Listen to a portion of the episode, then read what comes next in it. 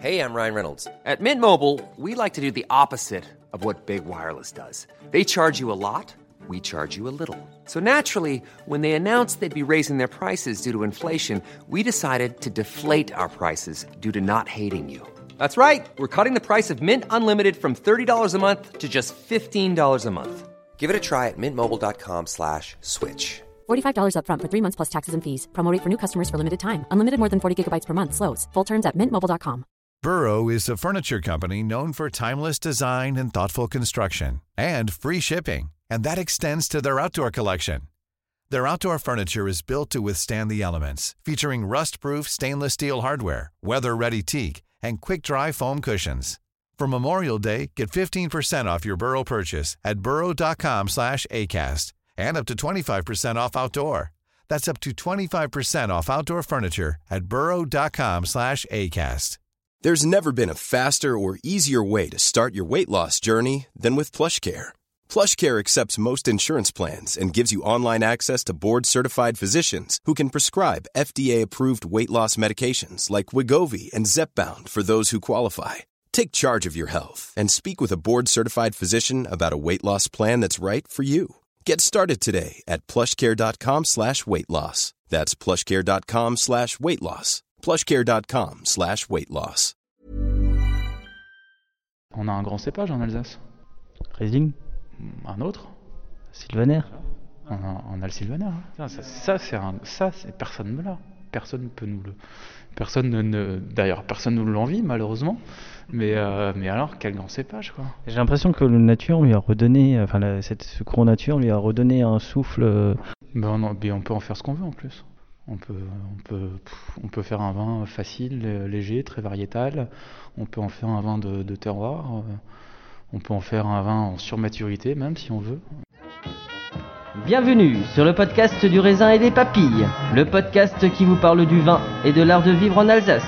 Le bon vin, celui que tu bois avec tes copains, celui qui te donne des émotions. Vous aurez aussi nos coups de gueule et nos coups de cœur. Ouh là là On va faire le trou normand, le calvadis ou les graisses, l'estomac se creuse et il n'y a plus qu'à continuer. Ah bon? Voilà, monsieur. Oui. Mais que- comment on boit ça? Du sec. Hum, Attendez. Moi c'est Mika, Moi, c'est Adrien. bienvenue dans cet épisode de raisin et des papilles.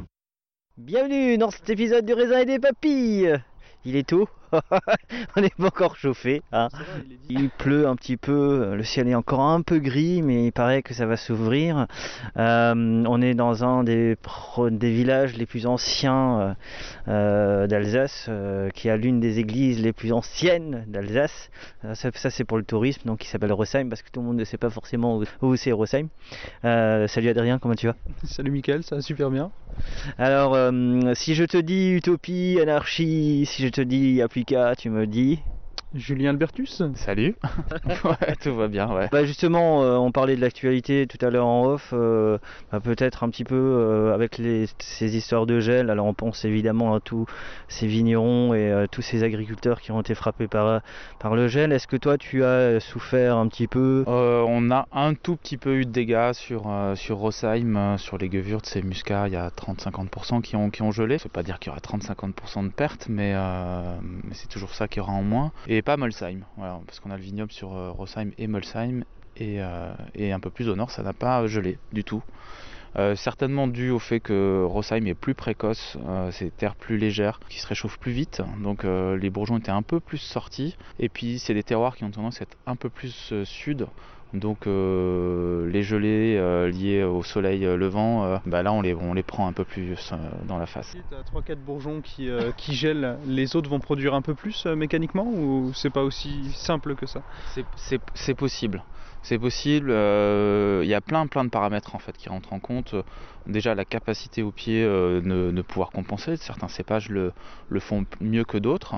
Euh, Il y a le contre-bourgeon qui peut être aussi fructifère. Là encore une fois, c'est une question de, de cépage. Et puis euh, après, il y a aussi la, capacité du pied à, donc dans ses réserves, euh, sa, vitalité, euh, les conditions climatiques du millésime aussi. si forcément on est sur une bonne floraison, la compensation peut, peut être bonne aussi. Si on a de l'eau au bon moment, la compensation peut être bonne, meilleure en tout cas. Et, Donc, donc voilà, donc il y a, y, a, plein de choses qui entrent en compte. Donc c'est difficile de dire exactement ce qu'il peut y avoir comme perte précisément. Quoi. On le saura le jour des vendanges. Alors bah, justement, on est du côté de Rosheim. Bah, Parle-nous un petit peu bah, de ton vignoble. Alors Kumpfemeyer, c'est 15 hectares à peu près en production, répartis sur deux bancs, celui de Rosheim Rosheim, Rosenwiller et celui de, de Molsheim. Euh, on, a, on a à peu près moitié-moitié sur l'un et l'autre. On a majoritairement euh, euh, de l'Auxerrois qui est planté et puis suivent après les Riesling, Pinot Noir, Pinot Gewürz, Pinot Gris et un peu de Muscat et de Chardonnay. Voilà. Auxerrois parce qu'il faisait beaucoup de créments à l'époque, c'était ça? Ouais, ouais. Puis ici localement, il y a beaucoup, beaucoup d'Auxerrois plantés, quoi, parce que c'est une terre à, il y a beaucoup de créments qui, qui, qui étaient faits ici euh, historiquement, donc euh, l'Auxerrois est beaucoup utilisé là, euh, pour, pour ça. Quoi. Bah, qui es-tu justement Présente-nous un petit peu bah, ton parcours, un peu ta carte de visite ah pour ceux qui ne te connaissent pas? je suis petit-fils de vigneron du sud de la France. Euh, même si je suis pas originaire du sud de la France, je suis lorrain. Donc là, il y a le mythe. Au revoir. Il y a le mythe qui s'effondre. je suis mosellan, euh, plus précisément, et euh, mes petits-fils de vignerons, neveux de, de, vignerons, dans le sud de la France, au domaine de la Réméjane pour, pour ceux qui connaissent, dans le Gard. Donc je pense que ma vocation est, est née de là, puisque à l'âge de 8 ans, je savais que je voulais faire vigneron. Et euh, à 8 ans, tu sais pas pourquoi tu veux faire ça, mais, en tout cas, c'est quelque chose qui, euh, qui, a toujours été là, qui est toujours resté. Et, euh, donc, bah, voilà, j'ai fait les études pour faire ça à, à, Roufac, en Alsace. Et puis, je suis parti 4 ans dans le sud de la France parce que c'était finalement, je, voulais, je rêvais de faire du Côte-du-Rhône. Et j'ai travaillé 4 ans au domaine de la Mordorée avec, avec Christophe Delorme. Euh, c'était une sacrée expérience parce que ça, faisait à l'époque 60 hectares. Euh, on vendait 240 000 bouteilles sur réservation, on avait des 100 sur 100 chez Parker. Et, euh, et puis il bah, ne faut pas oublier que dans les années 2000, globalement, on buvait à peu près tous ça. Et donc euh, c'était, euh, j'ai beaucoup beaucoup appris aux côtés de, Christophe Delorme. Mais le sud de la France, c'est pas chez moi quoi en fait. Donc, euh, donc la, culture, la météo, ne m'allait plus au bout de 4 ans. Et donc, donc La pluie et le froid te manquaient? Une météo sans vent, sans Mistral, ça déjà rien que ça. Et euh, c'est pas une légende, hein, le Mistral, je pense que si t'es pas né euh, sous le Mistral, c'est compliqué à supporter. Quoi. Euh, et, je suis remonté en Alsace et puis j'ai fait pendant un an, j'ai exercé le métier de caviste. donc j'ai vendu du vin en, magasin. et après, en fait, au bout d'un an, je pense qu'il fallait que je revienne à, mon premier amour et véritablement là, faire du vin. Et donc j'ai travaillé deux, j'ai fait deux millésimes chez, euh, chez Valentin Zusselin à Rochefire, euh, qui est en biodynamie depuis 97, enfin une, très très belle maison. Où euh, là j'ai beaucoup appris sur la viticulture bio, mhm. biodynamique forcément, mais sur le, fond, le bien fondé de, de, cette approche-là. Et puis, et puis en fin 2010, il y avait l'opportunité de, de, de, diriger un domaine en fait euh, qui était le domaine euh, bah, qu'on me fait meilleur. Voilà. Et ça fait bientôt même plus que 10 ans que je suis là. Donc, donc ce domaine Meyer existait déjà et il n'était pas du tout en bio. C'est un peu toi qui a mis euh, les alors, entre guillemets les conditions. L'historique du domaine est aussi un peu singulière. c'est que à l'origine, c'est déjà une fusion de deux domaines, donc le domaine Meyer de Rosenwiller et le domaine Kumpf euh, de, Molsheim, donc ce qui explique pourquoi on a ces deux, euh, deux vignobles. Donc ils ont fusionné les deux domaines, créé la cave en 97 à Rosheim, là actuellement où est, le domaine, et euh, ils ont fait du vin jusqu'en 2009. Et puis en 2009, voilà, ils ont divorcé. Euh, Philippe euh, est parti faire un autre métier, et puis Sophie est restée sur le domaine, a, a repris la moitié qui appartenait à Philippe. Et bah, il, fallait, il fallait à un moment donné que quelqu'un vienne aussi amener une direction euh, nouvelle aussi sur le domaine. Donc c'est là où, euh, Sophie a, fait appel à moi et euh, donc en décembre 2010, voilà, je suis arrivé. Donc la première condition quand je suis arrivé, c'était qu'on passe le domaine en bio. Le vin nature n'était pas forcément encore dans, dans, les esprits. C'était passé en bio, sans les ajouts de levure, sans les ajouts de, soufre, et à la limite filtré, sulfité à la mise, mais, mais pas avant. Quoi. Et très vite, de toute façon, tu commences à goûter des choses qui te plaisent dans, dans, le monde du vin nature. Dans, 2000, dans les années 2010-2011, il n'y avait pas non plus des tonnes en Alsace. Mais euh, pas très loin, bah, il y avait Jean-Pierre Rich, tu commences à goûter du Rich qui te plaît, euh, tu dis bah, ça me plaît plus que quand c'est très sulfité, donc euh, je pourrais peut-être y arriver aussi. Mhm. Et puis même globalement en fait, hein, tu, demandes à la plupart de, des vignerons quand est-ce qu'ils préfèrent leur vin, c'est avant la mise en bouteille, donc avant d'avoir justement de vos filtrés, sulfités ou et donc c'est presque dommage de se dire que c'est là que tu le préfères, c'est pas comme ça que tu le mets en bouteille. Euh, pour, en général, c'est pour plein de raisons, hein, de marché, d'habitude, euh, de, tradition, de choses comme ça. Mais n'étant pas alsacien, euh, j'ai pas le poids historique, et pas le poids historique, pas le poids familial. C'est un avantage. Ah bah, carrément, ouais, ouais, parce que tu, tu, tu, bah, tu vas plus vite dans ton, dans ton cheminement et dans ton évolution. Euh, donc euh, à partir déjà du millésime 2012, euh, j'ai fait les premiers essais de, de, vin nature. donc c'était sur des, sur des rouges et, des, et les créments. On devait faire deux barriques et puis on en a fait 10. Et, et puis c'était tout de suite très bon, en fait, meilleur. Et, et, et, les clients sur les rouges avaient à l'époque été plutôt réactifs et, avaient aimé ça en fait. Parce historiquement, on avait quand même une clientèle très très classique, euh, très locale. Donc euh, c'était pas c'était pas si évident que ça pour même localement du coup les rouges ont quand même plu à, la clientèle historique. Ouais ouais, même localement ouais, voilà. Puis 2013 les premiers essais sur les, premiers essais sur les blancs, 2014 euh, tous les rouges, plusieurs cuvées de blancs, tous les créments et puis 2016 tout, tout, tout, toute la cave. Ouais, voilà. Donc et puis, ça correspondait aussi à une période euh, nouvelle sur le, sur le monde du vin nature où il y avait euh, il y a toute une génération de vignerons dont je fais partie euh, sur les millésimes 2012-13 où on a, on a commencé à faire du vin nature. Hein, Catherine Ries, Geschicht, Philippe Brandt.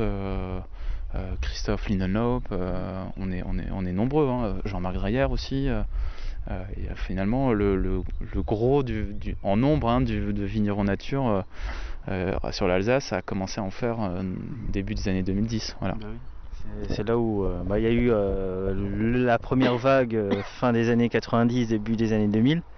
Et puis vous qui êtes arrivé, toute la panoplie là, les Durman, etc. C'est ça, ouais, ouais, c'est ça. donc on s'est vite retrouvé en fait à être une petite vingtaine de, vignerons engagés là-dedans, à faire les premiers salons, euh, à se montrer. Euh, et, là, l'Alsace a commencé à refaire parler d'elle euh, dans le petit milieu. Sur ce courant-là, sur cette arrivée-là, sur cette évolution-là, sur ce dynamisme, j'ai envie de parler des dynamisme bah, aussi. En fait, comme je disais avant, pourquoi Parce que finalement, moi, je suis allé aussi vite, c'est que j'avais pas le poids historique et, et, et peut-être culturel, classique, traditionnel alsacien. Et en fait, bah, toute cette génération qui arrive, bah, en fait, ils s'en détachent. Ils s'en détachent. Ils vont certainement vu leurs parents trimer pour vendre 6 bouteilles.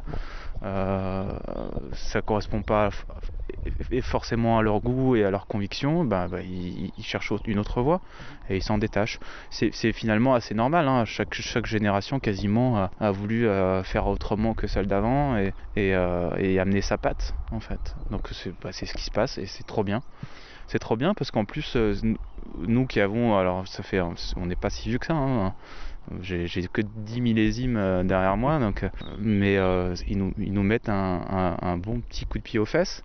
Ça oblige à pas rester sur des acquis et à continuer à avancer dans, dans, dans, dans ce qu'on fait. C'est la réflexion autour des vignes, c'est la réflexion autour des vinifs, on en, on en parlera plus tard, mais mais il y a beaucoup beaucoup de choses à faire. En fait, il n'y a pas de limite. Enfin, si, les siennes, mais sinon, il n'y a pas de limite. Justement, euh, comme dirait Clément Gup, euh, le vin se fait dans les vignes. Quand il n'y a pas que du bio sur, sur la vigne? Ah bah, euh, alors sur la, sur la vigne, c'est simple. Bah, D'un coup, tu commences à voir de la vigne, en fait, dans, dans, tes sols. tu vois une, une vitalité, une, ta, ta vigne s'exprime différemment rien que visuellement, l'esthétique de ta vigne change.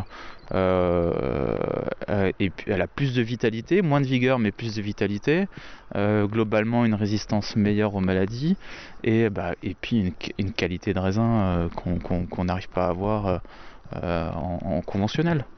alors après, il y a bio et bio, hein, c'est-à-dire que c'est pas parce que tu appliques simplement le cahier des charges bio que, que bah, tu vas avoir une expression du terroir, ça suffit pas, il faut avoir une réflexion un peu plus poussée et, euh, donc ça moi je pense que ça passe par le non-travail du sol, euh, avoir un couvert euh, permanent, mmh. remettre l'activité biologique des sols qui était, qui était quasiment à l'arrêt, il faut la remettre en route.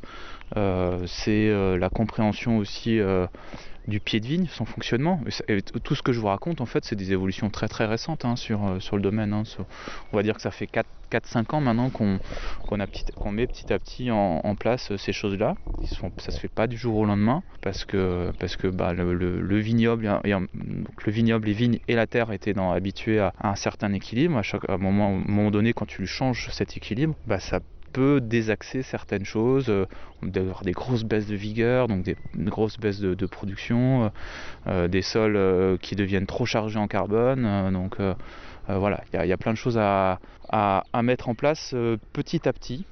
Et puis, et puis, puis nous, on a encore tellement de choses à apprendre et à appréhender. Que, que, c'est que le début d'une aventure en fait. Et puis dans dix ans, ce sera encore différent, on aura encore progressé on apprendra encore des choses parce qu'il y a des gens qui auront réfléchi à, ça. Et puis ben, bah, bah, merci à eux. Hein. Bah, il y a tous ces gens qui réfléchissent sur la taille, euh, des Marceau Bourdarias, des, des Conrad Schreiber qui réfléchissent au sol. Enfin je veux dire, s'ils sont pas là, euh, nous on met 20 ans à faire ce travail si on arrive à le faire. Voilà. Donc euh, c'est pour aller encore plus loin aussi sur notre façon de travailler. Donc pas plus de travail du sol. Euh, tout simplement pour euh, essayer de s'inspirer du fonctionnement d'une forêt. si, ici on fait rien, on a une forêt. Donc le fonctionnement d'une forêt, c'est euh, le sol est jamais à nu, toujours couvert. Il y a jamais, en fait, ce qui se passe, c'est surtout qu'il n'y a jamais le soleil qui vient taper, qui vient taper sur le sol. Et ben une forêt, c'est le plus gros producteur de biomasse sur Terre, sans que l'homme n'y intervienne. Et nous, en produisant, on arrive à peine à sortir quelques kilos de raisin euh, euh, d'une parcelle. Alors, l'idée c'est quand même de s'inspirer de ça, mais on est, on est, on est, il faut, il faut pas oublier qu'on est quand même sur une production. On n'est pas, euh, on n'est pas, on n'a pas la vigne en plein milieu de la forêt. Voilà. Donc ça, on peut pas aller jusqu'au fonctionnement d'une forêt, mais on peut essayer de s'en inspirer pour bah, réussir à avoir une production bah, finalement peut-être la plus importante possible, tout en ayant une expression du terroir. Et cette expression du terroir, elle va par un couvert euh, végétal. C'est obligatoire. Tu travailles même plus le du coup? Alors, si, ça c'est encore une chose que je travaille, mais de moins en moins. On fait plus que allez, un passage et demi euh, par an. Euh, donc là, il va bientôt se faire. Donc j'accepte en fait qu'il y ait un peu d'herbe sous mon cavaillon. Mhm. Et je pense que bientôt, l'étape suivante, on n'est pas encore prêt, mais c'est euh, je fauche une fois par an le cavaillon, donc même plus de travail du sol, du cavaillon. Voilà. Mais là, comme je disais avant, c'est des questions d'équilibre, il faut que la vigne, euh, euh, là, elle commence à rentrer dans, l'acceptation du fait qu'il y ait de l'herbe en fait, tout le temps. Voilà. En Alsace, les pieds sont peut-être un peu plus élevés. Toi qui étais en Côte-du-Rhône, est-ce que tu penses que c'est le genre de pratique qui pourrait se démocratiser sur tout le territoire ou... À partir du moment où tu peux passer avec un outil sous le pied, oui. Tu vois, on était dans. J'étais en visiter le Beaujolais il n'y a, pas si longtemps. Euh, quand tu as les pieds qui sont à, 5 cm du sol, euh, il y, a une limite technique. Bon, bah, la plupart des vignerons dans le Beaujolais maintenant sont en train de remonter un petit peu leurs pieds pour pouvoir aller travailler sous leurs pieds. Donc, euh, donc non, c'est adaptable partout. Après, euh, je ne vais pas parler du, vignoble du sud parce que peut-être que on va me dire les contraintes hydriques sont pas les mêmes et tout ça, mais en réalité, euh, quand est-ce qu'on a le plus, paradoxalement, alors qu'on a toujours appris que l'eau et tout ça, bah, moi je me souviens 2018, vraiment les premières années euh, avec beaucoup beaucoup beaucoup de, soleil, pardon, euh, quand il faisait 40 euh, degrés à, 10h, 11h, bah, tu venais chez nous à 8h, tu avais les pieds mouillés quoi parce qu'il y avait de l'herbe, il y avait un couvert, il y avait un paillage, et donc tu avais les pieds mouillés. Donc cette, eau, au lieu de s'évaporer, elle s'évapore en partie, hein, c'est toujours pareil, bah, elle reste quand même en partie au sol et elle est mieux retenue. Et puis ben, le jour où il y a un orage, surtout elle pénètre. Mhm. et elle ne finit pas en bas de la parcelle. C'est cette vieille euh, rengaine agricole où on disait que deux binages vaut un arrosage. Bah, c'est une pure connerie quoi. C'est vraiment vraiment une pure connerie. D'abord parce que tu bousilles ton sol, donc tu n'as plus du tout de vie. Donc tu n'as plus moyen en fait de retenir euh, de l'eau dans ton sol. Mhm. À la première pluie, il y a tout qui est en bas. Et surtout sur un sol sec. Donc euh, ben, en fait tout simplement hein, les, chiffres euh, moyens de, capacité du sol à, retenir l'eau, sur un sol totalement nu on parle de 5 mm à l'heure. Sur un sol enherbé on parle de 80 mm à l'heure. Bon. Et les 80 mm ils pénètrent en fait au lieu de se barrer. Donc, euh, donc là ils vont servir à tout le monde vraiment. Donc, euh, et puis euh, aussi, ben, la vigne, en fait, elle a, a un fonctionne. Alors, c'est une liane, mais qui, euh, par beaucoup d'aspects, fonctionne comme un arbre. Donc, on va pas me faire croire qu'une espèce comme ça ne puisse pas résister à un peu d'herbe, en fait. ça ne fonctionne, c'est pas possible. Donc, c'est à nous, en fait, de revoir notre, notre, façon de l'appréhender. Donc ça passe par la taille, ça passe par la plantation, ça passe par le choix du matériel végétal, ça passe par plein de choses comme ça. Donc en fait, on, remet en question toutes les étapes. Toutes. Il n'y en a pas une euh, sur laquelle on se dit, on, ne se pose pas de questions. On ne peut pas le faire tout d'un coup, mhm. mais petit à petit, bah, cette année, on a changé notre euh, modèle de taille. On était depuis maintenant 4 euh, ans, 5 ans sur, sur tout le domaine en taille poussard. puis on se rend compte en fait que ça suffit pas parce que la taille poussard on ne pense qu'au flux de sève. Bah, à force de, regarder un petit peu euh, sur les, sur finalement hein, c'est tout bête, hein, les réseaux sociaux, les échanges qui se passent entre vignerons, les groupes qui se créent. Bon ben euh, des gens comme euh, Maria, ben, Marceau Bourdarias dont je parlais avant, mhm. entre autres, hein, je parle de lui parce que c'est le, le, plus, le plus connu.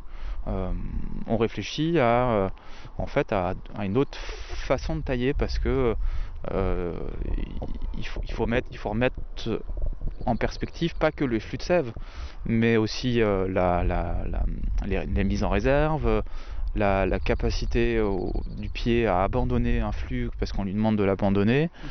Euh, il y a plein plein de choses qui rentrent en compte. Et en fait, c'est tout bête, hein, tout, est, tout est inspiré de, travaux de, de Reynald Desemeris qui date de 1890. Et le gars, juste par la taille, en fait, avait réglé le problème du phylloxéra. C'est pas, pas, lui qu'on a, qu'on a écouté parce que c'était plus simple de, de, greffer, parce qu'on savait déjà greffer à l'époque. Euh, c'était plus simple de greffer que d'apprendre à tout le monde à tailler correctement. Donc euh, bon, et eh ben nous en fait on est en train de, de s'inspirer très très largement de ces travaux euh, pour bah, en fait, pour retrouver une vitalité euh, régulière, euh, des rendements réguliers, une vigne qui résiste mieux aux maladies, une vigne qui n'a plus d'esca, une vigne qui, euh, qui, est en bonne santé en fait. Mhm. Et si elle est en bonne, en bonne santé, ben, au niveau du sol, ça se passera beaucoup mieux, ça sera plus simple de, de vivre en symbiose avec l'herbe, parce qu'elle elle va vivre en symbiose avec l'herbe. On sait que pour que tout ce réseau-là fonctionne ensemble, il faut des mycorhizes, donc il faut des champignons. Pour qu'il y ait des champignons, ben, ben, il faut toujours un couvert végétal, on revient toujours à la même chose. Et après, en fait, moi, on m'a appris, euh, là ça va faire, ça, va, c'était pas hier, hein, mais euh, euh, pendant mes études, donc fin des années 90-2000, euh, j'apprenais à faire des, tableaux de, d'amendement azoté. Toujours, on m'a toujours parlé de, d'azote. On m'a jamais parlé de carbone. Alors qu'en fait, euh, finalement, le carbone, c'est ce qui sert de, de nutriments au sol. On n'entend que, l'azote. Euh, les semis, maintenant, d'avoir de l'azote, parce que moi, sa but c'est d'être sur de l'auto-fertilité euh, euh, et que tu es allé tellement loin que. Enfin, que tu es allé tellement loin. C'est l'historique hein, qui veut ça. Qui, la fauche, euh, le travail du sol à outrance, les désherbants, fait qu'en fait, il n'y a plus de vie dans le sol. On a des sols très pauvres en matière organique stable. on a beaucoup de carences. Donc du coup, en fait, pour remettre en route des sols, euh, ça va pas se faire en, quelques années. C'est long. En fait, il, faut apporter beaucoup de carbone. Mais si on apporte beaucoup de carbone, le risque c'est d'avoir des, fins d'azote, parce que la, flore euh, microbienne qui va dégrader euh, le carbone, en fait, euh, elle a besoin d'azote pour se développer. Donc, ce qui se passe, c'est que une fois qu'elle a mangé tout le carbone, bah, elle, a elle a eu à manger, mais elle est là en grande quantité Et après, ben, en fait, pour, pour pouvoir continuer à, à, proliférer, en fait, ben, il, va y avoir une carence azotée.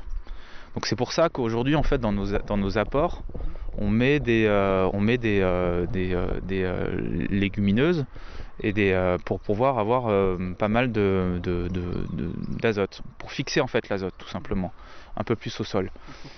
Et, exactement. Alors que demain, quand on aura un équilibre, une, auto, une auto-fertilité, en fait, les, le, le carbone sera facilement dégradé, la, la, vie microbienne sera en équilibre aussi, et, euh, et, l'azote, en fait, il est là, hein, il est juste dans l'air. Hein. C'est le principal composé de l'air, c'est de l'azote. Hein. Donc euh, voilà, c'est l'objectif qu'on cherche. Est-ce qu'on va y arriver euh, bah, Je l'espère bien.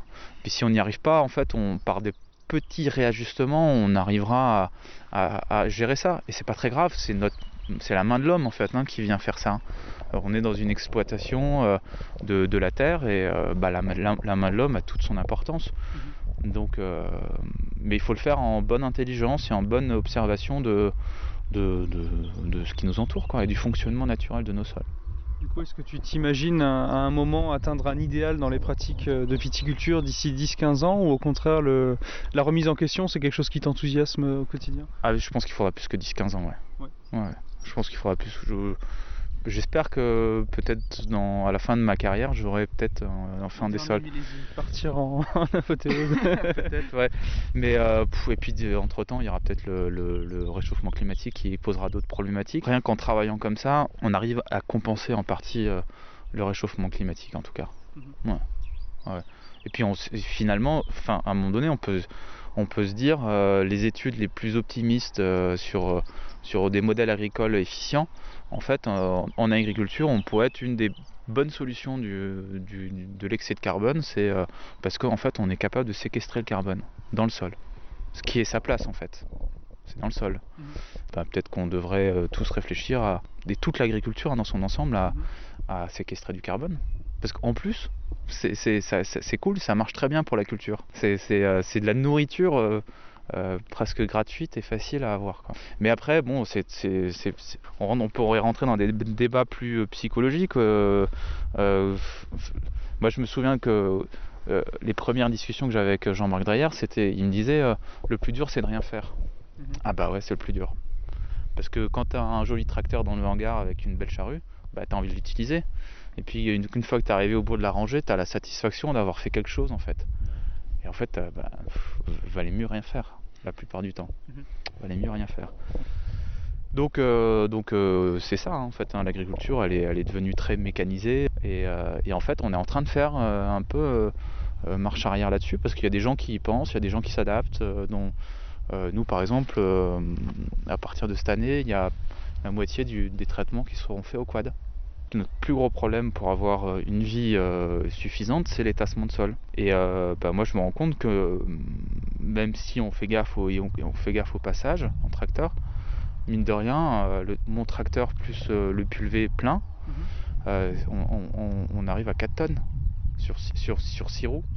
4 mhm. tonnes sur 6 roues pendant la période de traitement, on va passer tous les 10-15 jours. Bah, le sol, il n'a pas le temps de s'en remettre. Un pulvé et un quad, plus moi sur le, sur le quad, euh, ben, on arrive à 800-900 kg. Bah, là, il est sur 8 roues. Donc là, le sol, il arrive à, s'en remettre.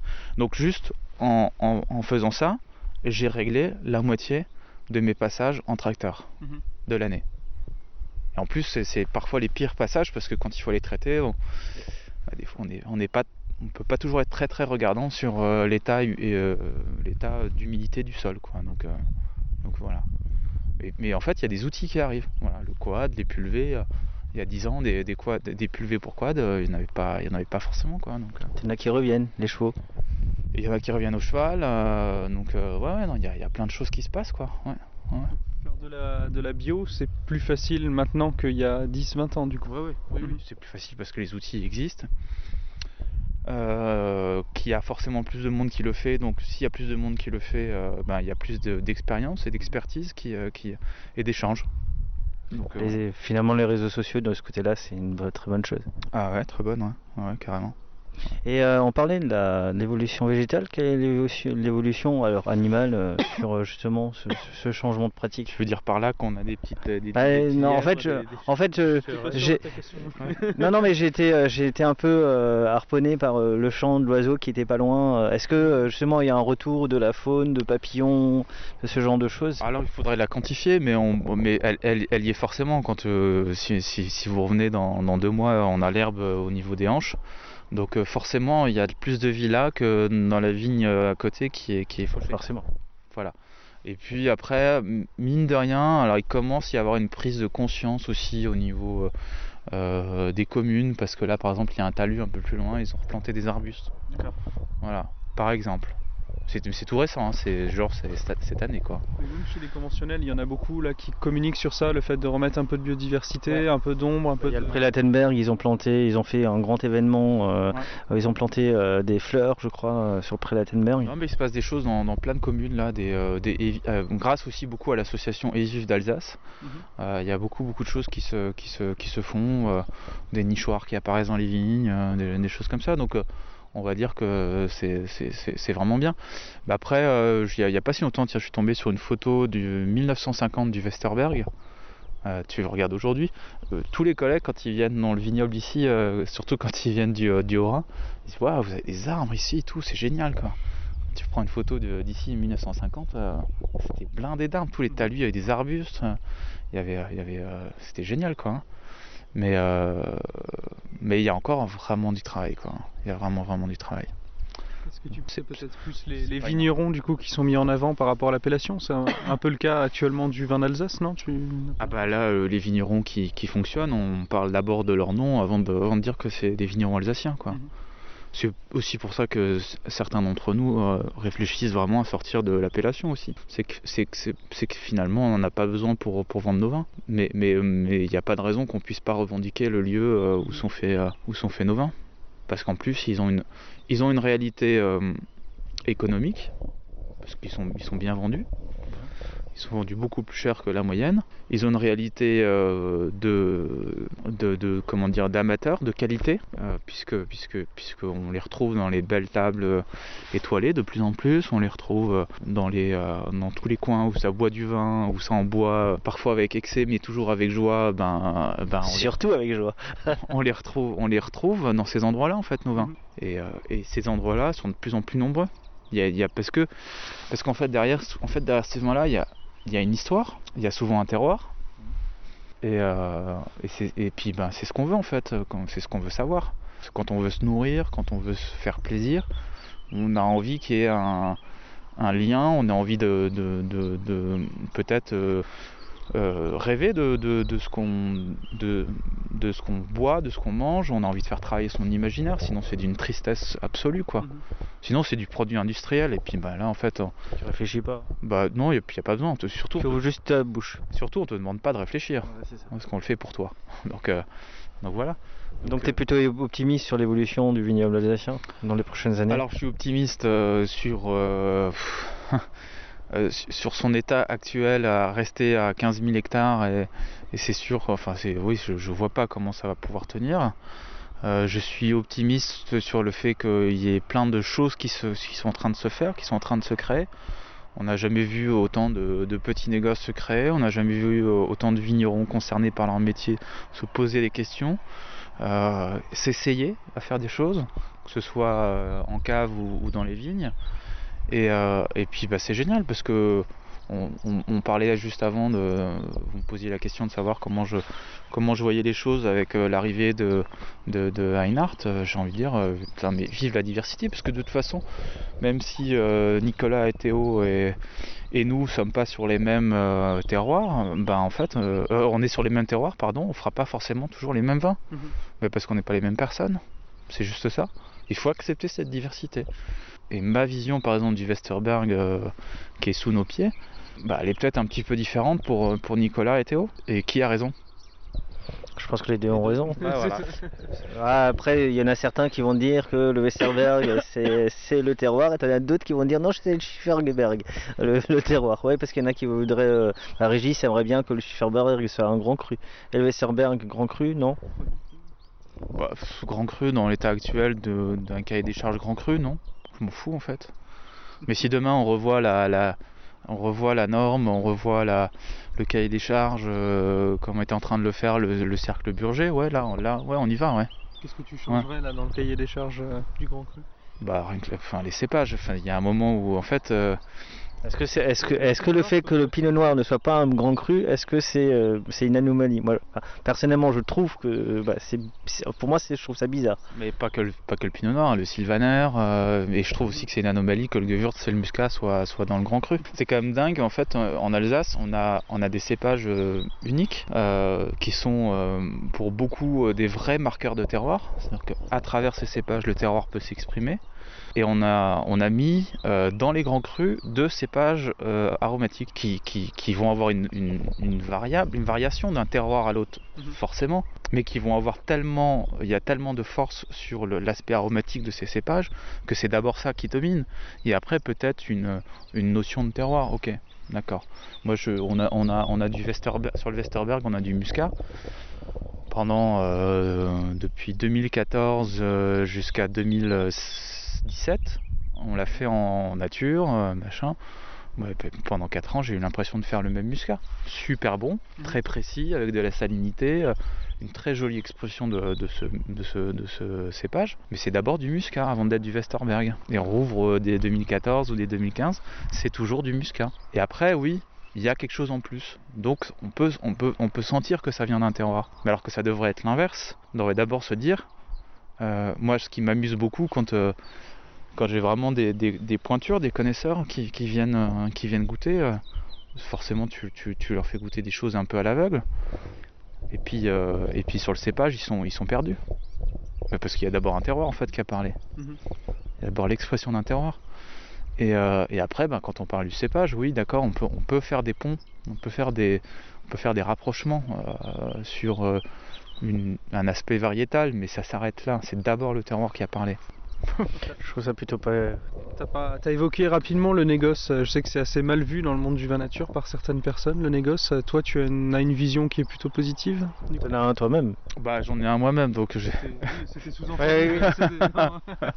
Quel lancement Je voulais pas en parler tout de suite, mais c'est bah, en fait, ça dépend comment il est fait. C'est toujours pareil. On peut, on peut décrire le négoce quand il n'est pas vertueux. Euh, le tien, il est vertueux. en tout cas, on connaît les gens avec qui. qui... Alors, bah, en fait, il est, il est, il est vertueux. il faut, en fait, faut pas oublier une chose avec le négoce. Euh, c'est le, le, gros du travail, c'est pas toi qui le fais. C'est bah, cultiver du raisin, c'est le plus gros du travail. C'est presque le, le, plus risqué, c'est le plus engageant. Donc, euh, donc du coup, il faut, faut jamais oublier qui, qui, a fait le raisin. Ce qui souvent, je trouve, dans le monde du négoce, est un peu oublié, parce que j'aurais peut-être deux trois critiques à faire euh, sur, sur le monde du négoce, ça c'en est une. La deuxième, c'est aussi parfois le prix en fait. Le prix auquel c'est acheté et surtout le prix auquel c'est revendu. Euh, des fois, euh, pour savoir à quel prix sont achetés les vins et, quand tu revois les mêmes bouteilles dans le commerce, qui a fait à culbute quoi donc c'est pour ça aussi que parfois le, le, le, le, négoce peut être un peu décrié, c'est qu'il est, même dans la nature, il n'est pas toujours super redistributeur quoi. Voilà. Euh, mais, euh, mais après, euh, Nicolas qui passe. Donc, voilà, mais après, après tout le reste, c'est quand même une super chose, quoi, le négoce. il y a, des gens. Le métier de vigneron, c'est faire du raisin. Déjà, faire du raisin, c'est un métier. C'est faire du vin, c'est déjà un métier en soi.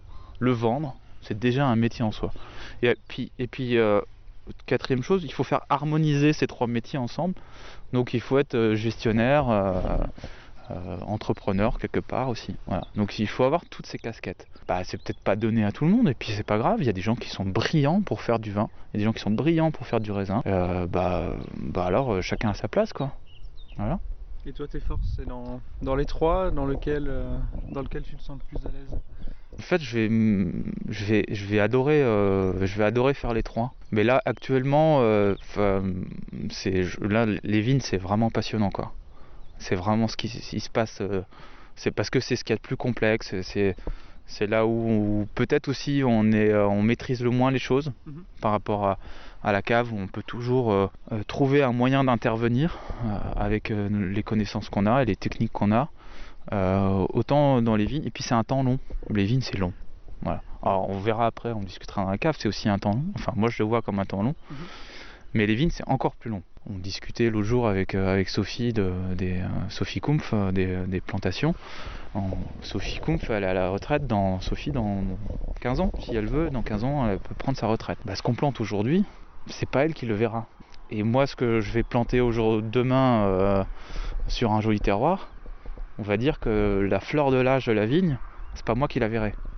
Donc il y a déjà une notion. Transmission. Ouais, ouais, où tu te dis. Euh, en fait, non, tu te poses même pas la question, tu dis je vais le planter. Parce que c'est juste dans l'ordre naturel des choses. Si, euh, les aînés n'avaient pas planté euh, ben là, ce Gewürz qui a, qui a quasiment 70 ans, on serait pas en train de récolter, on pourrait pas récolter un Gewürz dans cette parcelle. Mhm. Donc voilà, non, mais je m'éclate bien dans, les vignes là. À la réflexion autour du travail qu'on y fait, je trouve que c'est passionnant et puis, et puis la vigne elle réagit, la vigne réagit vite, les sols réagissent, mettent du temps à réagir, mais, mais avec la vigne on, on, voit les choses arriver. Donc euh, euh, c'est super intéressant. C'est ce que j'allais dire. Allez, on, va à la cave.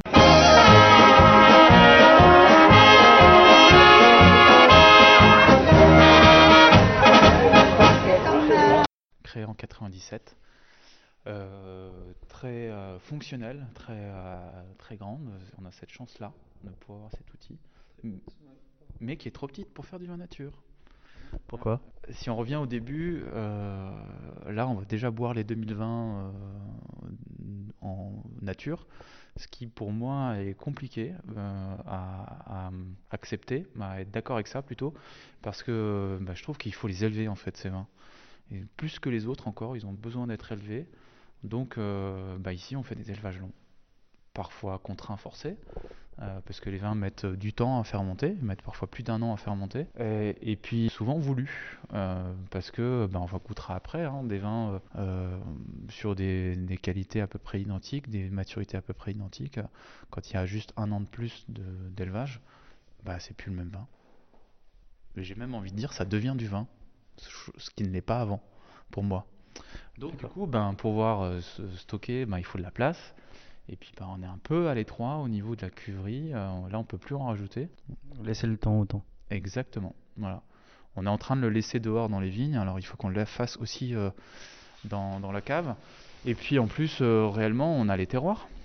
C'est vrai qu'on n'a pas forcément beaucoup parlé des terroirs, mais le fait d'avoir deux aussi deux vignobles. alors quand je dis deux vignobles, en fait, il y a juste la vallée de la Bruche qui passe au milieu, mais ça change tout en fait. On est dans les deux cas sur une base calcaire, argilo-calcaire mais euh, avec des marnes euh, à Molsheim, donc des terres assez puissantes, assez riches, plus froides, et, avec un peu de limon euh, sur, sur, sur Rosheim, et une orientation plus sud, donc plus, plus exposée. Et un poil plus sec aussi. On a souvent un petit peu moins d'eau ici qu'à Molsheim. Et c'est deux vignobles très différents. autant à Molsheim, on, on, on, a le Grand Cru d'Ortal déjà, pour commencer, ce qui, ce qui déjà pas une mince affaire on a aussi une, jolie diversité de terroirs. Mais j'ai un sentiment d'homogénéité sur Molsheim. Quelque chose de. Euh, si demain on devait faire une communale à Molsheim, ce serait très évident pour moi. Euh, mais une communale avec beaucoup de caractères, beaucoup d'identité. Je serais bien incapable de faire une communale à Rosheim. Parce qu'il y a beaucoup de diversité d'exposition, de, coteaux, de, de, microclimats euh, sur, sur Rosheim. Qui fait que, en fait, Aujourd'hui, on, va parler du Weingarten, on va parler du Salmestal, du Westerberg, du Frontberg. On parlera demain aussi de la Burk, parce qu'on a, fait de la complantation dans la Burk. Euh, et, et, en fait, on ne parle pas encore, euh, parce que je ne vous parle pas encore du Fleckstein, je ne vous parle pas encore de, du Reisfat. Euh, voilà, il y a, plein. En fait, je pourrais presque séparer le Fürstweg, j'oublie aussi je pourrais presque séparer toutes les, euh, parcelles de, de Rosheim. En tout cas, ça aurait un sens euh, au niveau de l'expression qu'on en a. Et à Molsheim, on a le Grand Cru Bourdortal. On a un lieu-dit qui s'appelle le Selmling Auxerrois, c'était sur le Selmling. On l'a arrêté, mais on va le reprendre parce qu'en fait, on a un peu de sylvaner qui est planté dans le Selmling. Et je voudrais qu'on fasse un Auxerrois Sylvaner sur le Salmic. Je trouve que ce serait beaucoup plus marquant pour ce terroir. Voilà. Et puis, euh, ah, j'oubliais encore sur Rosheim, l'Altenberg. ah bah il y en a à Rosheim aussi. Il y en a partout. c'est comme les Vanguard. Il n'y a pas un Kirchberg aussi. non. Un grand vin, en fait, ce serait un vin qui serait accessible et apprécié et, ressenti par tout le monde, en fait. Euh, si, si, le grand vin, c'est un, vin euh, que quand tu le sers sur la table, tout le monde s'arrête, on parle du vin. alors ouais, Westerberg, ça, ça, peut servir à ça, ouais. ouais, ouais. Après, il y a des vins euh, juste. Euh, on, boit une bouteille, on a refait le monde, mais on n'a pas parlé du vin, mais on a bu une bouteille. On s'en est, pas rendu compte, mais, mais il a participé en fait au, au, débat, en fait, mais, euh, mais pas directement. On n'a pas parlé de lui. Et ça, j'aime bien aussi, en fait. Peut-être qu'il n'y a plus qu'à, c'est plus ça, en fait. Tu vois, c'est c'est le, le, le lien, en fait, sur une table. Mm-hmm. Voilà, c'est le lien entre les gens. Westerberg, ça il faut, il faut qu'on parle de lui en fait. Bon, comme on dit par chez nous, Escaled Alors là, on est, ouais, c'est gourmand, ça donne envie boire des litres. Bah, je trouve ça très bon, ça très salin, c'est, ça reste en, suspension entre guillemets, je trouve ça très salivant aussi. Ça appelle à un bretzel un peu salé euh, derrière, je trouve. Alors, c'est l'heure de l'apéro en Alsace. Hein. Tu sors de la messe, tu prends l'apéro. Mais, mais, pas dans le sens euh, trop facile non plus. Enfin, c'était pas, pas mon idée. Ah oui, non, un mais peu, un peu salin, c'est, c'est très bon. C'est un Riesling, euh, Riesling, c'est mon Riesling générique, 2020. Euh, alors en fait, on a, beaucoup modifié nos, façons de vinifier euh, sur ce millésime parce que mine de rien, depuis euh, maintenant 2-3 ans, on se retrouve avec des problématiques fermentaires qui sont bah, des fermentations qui, qui, ne se finissent pas ou qui sont languissantes. et donc, ben, alors, plutôt que d'essayer de relancer les vins avec des pieds de cuve le millésime suivant, euh, c'est peut-être bien qu'ils réussissent à finir de, fermenter d'eux-mêmes. Mhm. Euh, donc on, ce qu'on a fait à partir de ce millésime, c'est qu'on a fait, on a passé toute la cave en préfermentaire en, en macération. Donc euh, on fait une macération très courte, 2-3 mhm. jours. ça démarre, la fermentation démarre et on décuve. Bah, ce qui fait que, par exemple, euh, les Auxerrois avaient fini de fermenter avant la fin des vendanges. Même il y a 10 ans, quand il y avait encore des reliquats de, la culture précédente, où les vins étaient quand même euh, plus riches en, azote, et enfin les mous étaient plus riches en azote, donc fermenter euh, plus, vite, en un mois, c'était pas possible. Bah là, les, les Auxerrois ont fini de fermenter, le Riesling a fini de fermenter, et donc bah, c'est des vins qui sont prêts pour un élevage aussi long qu'il faudra faire, mais, mais euh, c'est une, une, bonne, euh, c'est une bonne approche, c'est une bonne technique. Et puis surtout, en fait, l'idée, c'est surtout pas de marquer et macérer, ce qui n'est pas le cas là. Euh, je me mets au défi quiconque de, de me dire que c'est un vin qui a, qui a, fait une macération. Du tout. Par contre, ce qui est vachement intéressant, c'est que contrairement à un pressurage direct, même si en effet on ne marque pas, ça fait ressortir des amers très salivants. Et alors ça aussi c'est vachement intéressant parce que le sucre, on a un support pour, euh, dans la, en, bouche pour, euh, pour jauger de la sucrosité, on n'en a qu'un. Euh, les acides, si ma mémoire est bonne, si je ne veux pas dire de bêtises, je crois qu'on en a trois ou quatre pour différencier les types d'acides. Les amers, on en a plus d'une vingtaine. Mhm. Donc en fait, des amers, c'est encore une fois, on nous a appris que l'amertume c'était pas bon. Mhm, mhm. Qu'est-ce qui revient en cuisine actuellement? C'est les amers. Ouais, même, dans la bière, hein, c'est vraiment ce qui Exactement. Donc euh, sur les, euh, les lactofermentations, les choses comme ça, euh, sur les choux, on va chercher les amers. et en fait, parce que la mer peut être particulièrement salivant. Mhm. Et je trouve qu'avec cette façon-là de, de, vinifier, on, ressort ces amers. Moi, je vois en, cave, c'est vrai auprès des clients, le mot amer et le mot acide, c'est deux mots qu'il ne faut pas prononcer, quoi, parce que ça peut être euh, très très mal interprété et, de façon très péjorative. Ça fait peur à beaucoup de monde, c'est clair. L'acidité fait peur, ouais. Et euh... Comme nous, sucre résiduel un peu. Alors que si c'est bien fait, si voilà, il y a plein de. Ouais, carrément. On, peut, on, peut, on est agriculteur, mais artisan aussi. C'est-à-dire qu'en fait, on, euh, le métier d'artisan, c'est d'avoir un produit euh, brut au départ et, et, le transformer, en fait. Euh, donc c'est une forme artisan, il y a le mot art dedans, donc c'est une forme d'art en fait. peintre, bah, il a une toile et il a de la peinture, c'est produit brut. Bon, bah, à la fin, il a quelque chose qui, n'y a que lui qui peut le faire, en fait. Bah, quand on est vigneron, en fait, c'est pareil. Donc, et, dans, et dans, là-dedans, il y a la main de l'homme qui est vachement importante. Et, malheureusement, euh, ça a été euh, oublié, alors même que c'est les fondamentaux de l'appellation d'origine contrôlée. C'est euh, les trois piliers, c'est le sol, le climat et l'humain.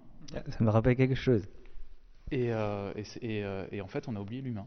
Bon, on a aussi oublié le sol et le climat, il est là, mais on a oublié. C'est peut-être 30 ou 40 ans où il n'y a que, l'humain qui a été mis en avant et il y a eu un, contre-coup avant de revenir peut-être. Ah, bah là, il on, ne l'accepte plus dans sa diversité. C'est-à-dire que, quoi, je vous disais avant que ce qui était vachement cool, c'est que. Avec Jean-Marc derrière et Nicolas et Théo Weinhardt, mm-hmm. ben, on, est proches, mais on fait pas les mêmes vins parce qu'on a des personnalités différentes. Pourtant, on est au même, on est au même endroit, on s'appelle Rossheim ou Rosenwiller, on s'appelle Alsace. Euh, et tout le monde est content de, savoir qu'on s'appelle Alsace aussi quelque part. Mhm. Et parce que ces gens qui sont contents, ben, ils acceptent cette diversité. Et cette complexité, jamais avoir peur de la complexité, c'est pas grave. Mhm. On n'est pas obligé de tout, tout comprendre, tout savoir, tout appréhender, tout aimer. Voilà. Euh, moi, ce qui est vachement bien quand il y a de la complexité, c'est de me dire que je finirai toujours par trouver quelque chose qui me plaît. S'il n'y a pas cette complexité, bah, il y aura toujours. Euh, si ça me plaît pas dès le départ, ça me plaira jamais. Tu vois C'est un, vaste débat. De se dire, euh, est-ce que le client, euh, le consommateur final, il va avoir peur de la complexité, il faut simplifier, ou est-ce qu'au contraire, la diversité c'est bien? Enfin, je sais qu'on est, on est tous d'accord là autour de ce micro, mais il y en a, il y en a beaucoup qui ont voulu peut-être uniformiser pour que ce soit lisible et. Mmh. Voilà, que le vin d'Alsace, il est toujours euh, bah, le Pinot Gris tant étant de sucre, le Gewürztraminer tant étant de sucre. Et, ah, bah, dans, les débats actuels pour euh, Alsace 2030, euh, ce qui a été lancé par, par le CIVA et l'AVA, mhm. pour savoir qu'est-ce qu'on veut faire de l'Alsace en 2030, quasiment l'une des seules choses qui ressort, c'est l'Alsace c'est trop compliqué, c'est pas assez lisible. Mhm. Ouais, dans un supermarché, mais pas dans une vision d'une région avec une appellation d'origine contrôlée donc euh, qui met en avant ses terroirs, qui met en avant euh, son histoire, sa culture, euh, et pas un produit standard, standardisé quoi. Donc si c'est pas standardisé, il y a de la complexité. On, se vante toujours, et à juste titre, d'avoir en Alsace certainement sur 120 km une des plus grandes diversités de terroirs au monde, ce qui est vraiment le cas. Bah ouais, mais on l'a, mais on ne sait pas en parler quoi. Donc, euh, et si on veut en parler, il faut accepter que euh, ben, sur toute cette diversité de terroirs, il n'y ait pas que les mêmes vins. Il y a surtout des vins différents. Et ça, tu le multiplies, tu mets un coefficient multiplicateur qui est le vigneron, mm-hmm. ah bah, t'as jamais fini. Mais génial, c'est génial, c'est quand même une bonne nouvelle ça. Mm-hmm. Se dire qu'en fait c'est sans fin. Et puis ça recommence chaque année.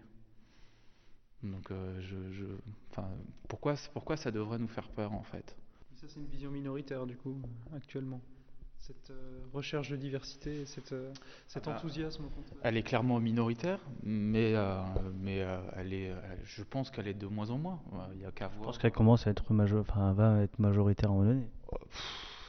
Je sais pas. je sais pas. Mais en tout cas, elle est, elle est de plus en plus cette minorité de plus en plus visible. Peut-être pas majoritaire, mais je pense qu'il y a une prise de conscience aussi qui va, qui, va se mettre, non? Enfin, je pense. Ouais, bah, ça, viendra de, plein d'endroits différents, du consommateur, ça viendra. ça viendra du consommateur, mais pas quand. aussi, tu sais, les changements de génération. Euh. Moi, je suis là depuis 10 ans. J'allais au début aux, réunions du syndicat viticole de Molsheim. Euh, bon, ça se passait bien. C'était classique. Voilà, j'ai envie de dire réunion classique euh, du syndicat viticole. Maintenant, avec euh, le changement de génération, donc euh, Jérôme et Marie Neumeyer, Henri, Henri Kess, Julien Beller, chez Kligenfuss aussi, hein, il y, a Guillaume qui, arrive, donc ça, bouge un peu les lignes, il commence à faire des semis. Il y, a, aussi Philippe Heitz, qui est un peu l'ancien de la bande, mais qui nous suit et qui, a une, qui nous porte aussi. Euh, il y a une émulation depuis 2-3 ans à Molsheim qui est géniale, géniale. Donc, euh, et là-bas, personne n'a peur en fait.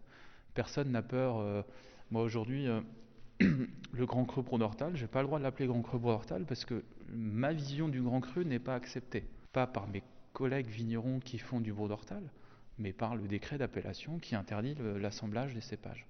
Moi, je trouve que sur le Grand Cru, euh, les trois cépages qu'on a, le Riesling, le Pinot Gris et le Gewürz, quand on les met ensemble, quand on les vinifie ensemble sur ce terroir, je trouve que la, marque du terroir est, très visible, très présente. Mhm. Mes collègues, euh, je sais qu'il y en a un ou deux qui s'est essayé à ça, mais en tout cas, ils sont très ouverts à ça en fait. Mhm. Ils sont, ils sont, ça ne veut pas dire que ce que je dis, ce que je, ce que je fais, et il n'y a que ça qui est vrai sur ce terroir. Mais en tout cas, c'est une vision de ce terroir. Et pourquoi s'en priver? Et je pense que, bah, tu disais tout à l'heure que vous étiez de plus en plus à penser à sortir euh, de l'appellation.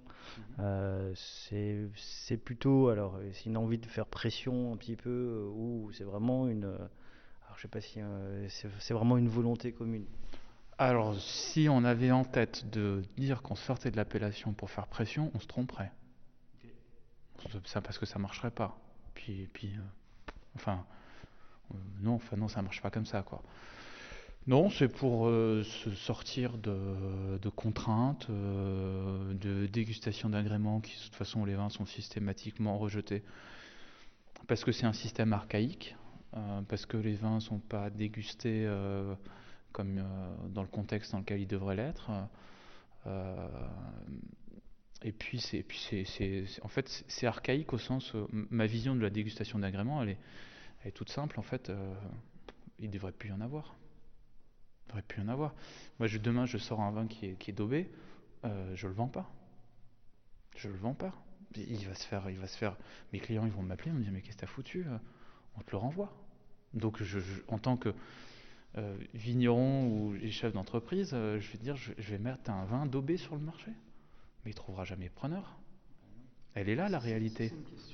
Euh, est-ce qu'un vin daubé trouverait pas preneur? Une vin qui a, enfin, un vin qui a une souris aujourd'hui, euh, on sait qu'il y a certains marchés où ça peut se vendre. Peut-être pas tes clients habituels, mais je pense qu'il y a toujours un endroit où tu vas trouver quelqu'un qui va dire oh putain c'est trop bon.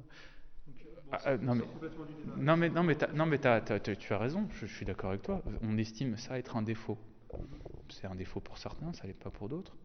Moi, pas c'est pas quelque chose que j'apprécie, mhm. Mais je respecte ceux qui l'apprécient quoi. Ceux qui trouvent ça bon, pourquoi, pourquoi ça pourrait pas être bon? Enfin, qui a décidé un jour que que c'était pas que c'était pas bon? On a notre. de vin daubé que tu n'oserais pas. C'est quoi un vin ah, daubé du coup? C'est quoi, ouais Un vin sur le marché avec 2 grammes 5 de vol. Euh, euh, c'est pas encore du vinaigre, euh, c'est plus du vin, mais mais franchement, bah, c'est pas bon quoi. Mhm. Tu vois, c'est, là, là réellement, on, on, va trop loin quoi. Bon bah il se vendra jamais, quoi. Tu vois? Là, je vais dans l'extrême, je vais dans le truc un peu excessif. Mais euh, donc, euh, mais on peut, on peut en effet euh, discuter de la définition d'un vin, d'un vin, d'un vin daubé, d'un vin avec une esthétique qui ne correspond pas à une certaine norme, ouais. Bon, je sais pas. Enfin, à un moment donné, faut, faut, accepter que on en revient toujours à la même chose, hein, à la diversité. Il faut accepter ça. C'est pas grave. C'est pas grave si mon voisin fait euh, un vin que j'estime pas être représentatif de mon idée du vin d'Alsace.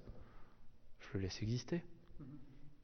Moi, je, trouve qu'un vin qui a 80, 80, grammes, 80 mg de SO2 total, bah, il goûte le soufre, il goûte pas autre chose. Mais c'est juste mon avis. Si je suis personne pour dire à quelqu'un qui l'a acheté, qui le trouve bon, que c'est pas bon. Mm-hmm. C'est tout. Voilà. Donc on a, donc euh, quand on a globalement, nous, cette vision-là du vin, euh, avec les collègues euh, du, nature, ce qu'on demande, c'est qu'on ait, qu'on ait cette vision-là pour nous aussi. Quoi. c'est plus la liberté du coup de chacun de faire un peu comme il, comme il l'entend. Parce qu'on entend aussi un autre son de cloche de ceux qui veulent sortir de l'appellation vin d'Alsace, mais pour créer une autre appellation vin d'Alsace libre ou quelque chose comme ça, où on aurait... Mais celle, du, cercle Burger est vachement intéressante parce qu'en fait, elle propose un socle commun de valeurs environnementales, sociales, de terroir. Voilà. Euh, et après, chacun, donc le socle commun, tu y adhères.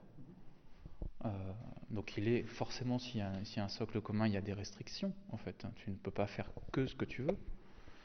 Mais derrière, et, derrière il, y a, il, y aurait une possibilité de dire ben, moi je vais plus loin sur tel et tel aspect. Voilà, par exemple, je fais le labour au cheval, je fais, je mets jamais de soufre dans mes vins, voilà, tu vois. Mhm. Mais c'est propre à toi. Voilà. Et on accepte ça, bah, à condition que ça respecte le, les, socles communs, les conditions du socle commun.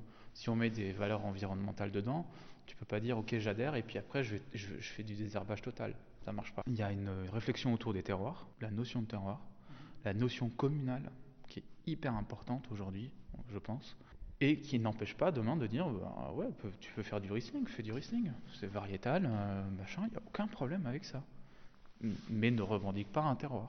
Mhm. Voilà. pas de problème. Avec un cahier des charges plus large, euh, forcément plus large, parce que parce que c'est des vins qui sont vendus, euh, qui seront vendus moins cher aussi. Mais mhm. mais euh, mais ça, ouais, ça c'est vachement intéressant. C'est une réflexion qui est vachement intéressante parce qu'elle permet de sortir par le haut. Mhm.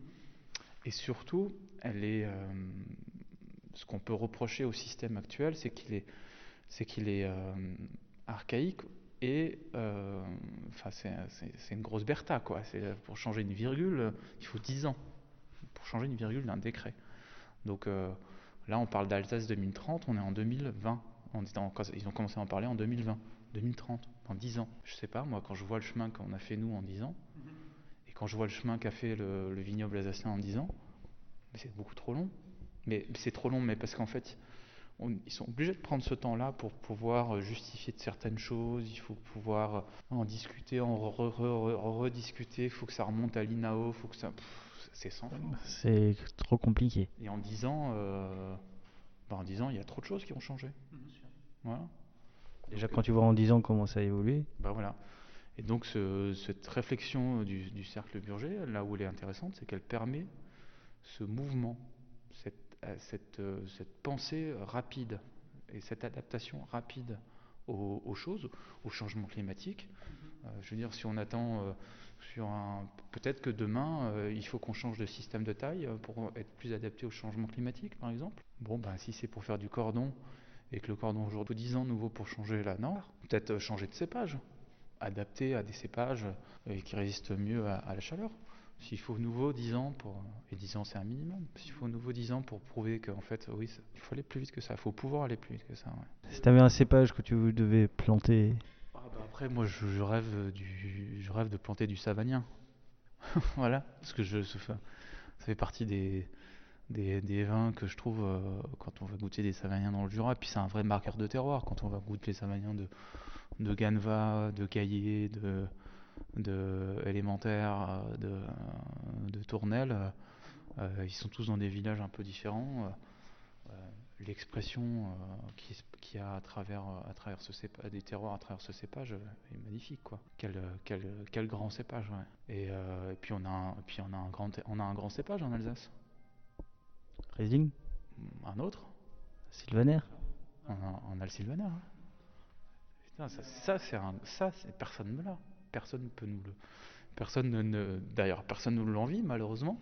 Mais, euh, mais alors, quel grand cépage quoi. J'ai l'impression que la nature lui a redonné, enfin cette, ce courant nature lui a redonné un souffle. Euh, ben on, on, peut en faire ce qu'on veut en plus. On peut, on, peut, on peut faire un vin facile, léger, très variétal. On peut en faire un vin de, terroir. Euh, on peut en faire un vin en surmaturité même si on veut. Même le pinot noir est évolué. Hein. Le pinot noir, ouais, c'est, euh, ça aussi c'est hyper intéressant parce que de, euh, si on prend juste nous ici, entre le Weingarten et le Salmestal, qui sont les deux terroirs dont on parle en pinot noir ici, ouais, bah il y a euh, un kilomètre, 900 mètres à vol d'oiseau entre les deux. Mais ils n'ont rien à voir. C'est pas du tout monté pareil. Le Weingarten va être sur des tanins très très fins, très délicats, jamais accrocheurs, des arômes vraiment typique de cassis, euh, parfois un peu même animal, euh, voilà. Quand le, pinot noir euh, salmestal va avoir une structure beaucoup plus accrocheuse, beaucoup plus puissante, beaucoup plus démonstrative, 900 mètres, vinifié de la même façon, cultivé de la même façon. Et encore, au milieu, on est en train de récupérer des pinots noirs sur, sur le coteau qui s'appelle l'Altenberg, l'Altenberg fait le lien entre Weingarten et Westerberg. Et je suis persuadé qu'on aura encore autre chose. Tu disais aussi, alors je remonte sur ce que tu disais en, entrée de cave, complantation.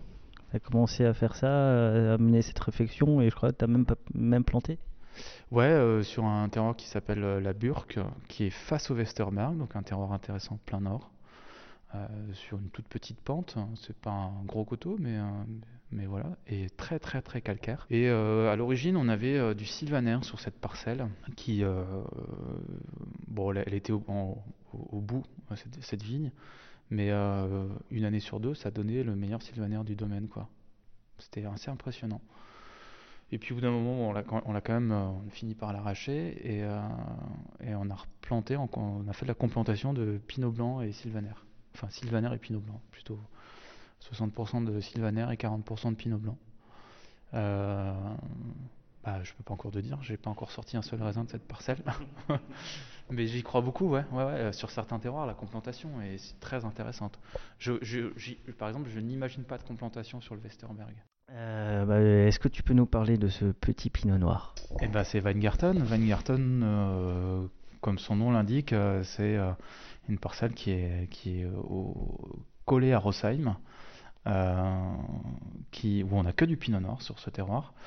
Et en fait, depuis, depuis le début, elle est mise à part cette parcelle. C'est peut-être un des premiers terroirs qu'on a commencé à revendiquer. Mhm c'est toujours particulier, tu vois, le, le, l'identité de ce, ce, pinot noir, elle est. tu disais le côté animal, ouais, ouais, ouais. c'est impressionnant. Ah c'est toujours très particulier parce que il y a et puis il y a pas de tanin, y a alors qu'il y a une grosse matière et euh, ça paraît euh, un, presque un peu un peu léger finalement dans, au niveau de la structure. Mais ça, ça, ça, paradoxalement, ça peut couvrir des plats très épicés, ça, mhm. ça, va au-dessus d'une côte de bœuf, euh, c'est impressionnant comme, comme vin. Et en plus, c'est vraiment taillé pour, euh, pour la garde. Là, on boit 2019, mais on devrait même pas en parler en fait.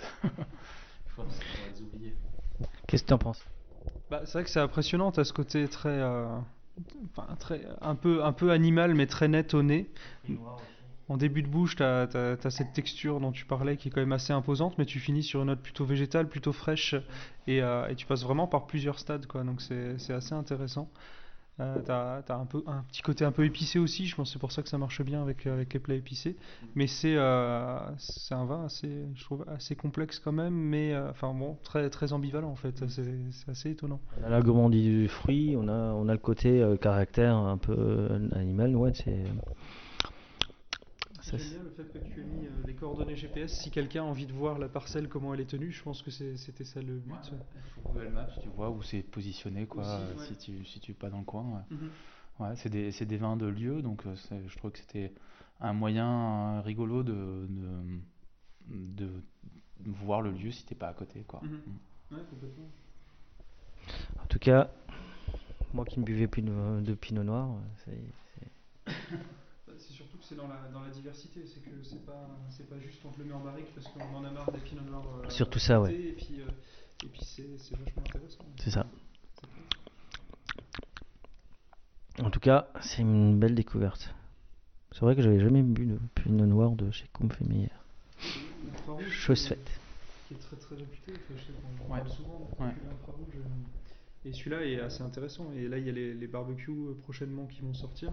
Il y a justement suffisamment de matière pour pouvoir tenir euh, des, choses épicées.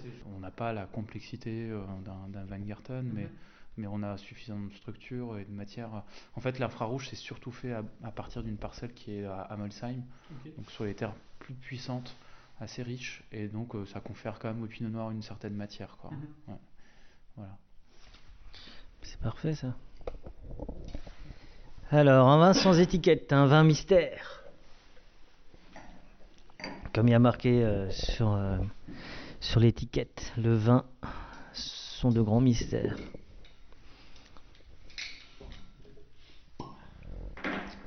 Parler des, choses qu'on peut faire, qu'on peut, qu'on peut pas faire. Hein. si on prend juste l'exemple des macérations, c'est, moi je trouve que c'est un exemple peut-être le plus marquant de, de des 5-6 dernières années. C'est-à-dire que quand euh, allez, ça fait quoi depuis le début des années 2010 qu'on commence à parler des macérations? Mhm. Il en existait avant, mais on n'en parlait pas beaucoup. Euh, depuis, depuis le début des années 2010, euh, ça a été décrié, ça a été ouais, c'est pas du vin d'Alsace, c'est inadmissible de faire ça au Gewürz, au machin. Et aujourd'hui, en fait, réellement, comme le Gewürz, le Muscat, enfin surtout le Gewürz ne se vend plus, le Pinot Gris c'est compliqué. Mhm il y a une, une réflexion réelle. Hein. Ils ont envie d'aboutir, je crois, euh, au niveau des instances euh, dirigeantes pour faire entrer les macérations dans les décrets d'appellation. C'est si on regarde pas longtemps en arrière, c'est les vignerons nature qui ont mis ça sur le devant de la scène. Mm-hmm. Les macérations. Et aujourd'hui, et tant mieux, génial, c'est une très bonne nouvelle. Vignerons plus classiques, plus conventionnels, sans, sans accapare euh, la, technique et c'est, bah, bah, tout va bien, très bien, super. Là, tu me posais une question tout début dans les vignes sur la remise en question, euh, mhm. bah, pourvu qu'elle soit perpétuelle. Quoi. je, pense, que c'est comme ça qu'on évolue aussi. Le jour où je, ne me remets plus en question, je vais faire un autre métier. Je pense que c'est ça. Hein. Ouais. Je vais faire cuisinier. Mes amis. autre chose qui arrive. Même lui, il doit se remettre en question. Qui? Bah, le cuisinier. Ah oui, oui bah, bah justement, s'il n'y a pas un cuisinier qui se remet en question, tu manges toujours la même chose. Quoi. Ça me fait penser à Christian Wiener qui, qui, qui nous disait, euh, avec toutes les jeunes générations, moi je goûte beaucoup parce que bah, ils arrivent, hein, ils sont là, ils sont prêts, et moi j'ai en fait je pense qu'il a aussi peur d'être, de passer à côté de quelque chose.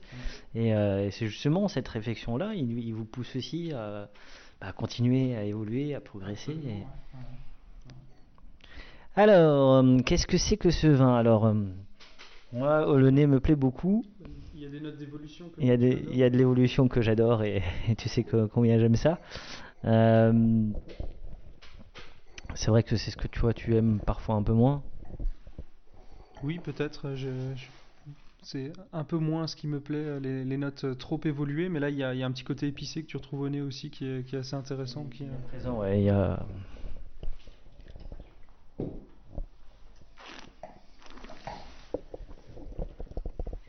par contre, en bouche, c'est explosif. Hein. on a une on a une énergie là qui est arrivée. Euh, euh, waouh, c'est euh, c'est impressionnant la vivacité, l'énergie là. Il m'a il m'a réveillé là d'un coup là. C'était mais mais c'est magnifique. C'est c'est un peu pour ça que bah, qu'on fait ce genre de choses. Hein. Super bon, t'as un côté qui, qui va t'envelopper tout le palais, et puis en même temps des notes un peu épicées qui te, qui te réveillent un petit peu tout ça. Enfin, c'est, c'est impressionnant. Un côté beurré qui est bien présent. C'est évelouté et en même temps t'as des aspérités un peu, un peu épicées. Je trouve ça hyper intéressant. Moi, je, moi, je suis, euh, je suis baba là. C'est, euh, c'est un, c'est un mi-bon. Euh, je peux avoir ça dans mes bons, dans mes mi-bon. Une belle longueur et une belle digestibilité, enfin, dans le sens où ça se boit très bien quand même. Quoi. C'est pas, c'est pas juste quelque chose de riche et de lourd. C'est, c'est quand même, ça reste très très ça, reste digeste, gourmand. Euh, moi, je, serais parti sur un, Riesling un peu plus vieilli. Non? Attends, attends, attends, attends. Bah, par rapport à toutes nos discussions, euh, je partirais peut-être sur un assemblage Gewürztraminer Sylvaner, j'en sais rien. Euh, un peu assez plus de 3 ans, ouais, ça c'est sûr. C'est pas, c'est pas un vin jeune, avec une, une macération, donc peut-être une des premières macérations que tu as faites, je ne sais pas.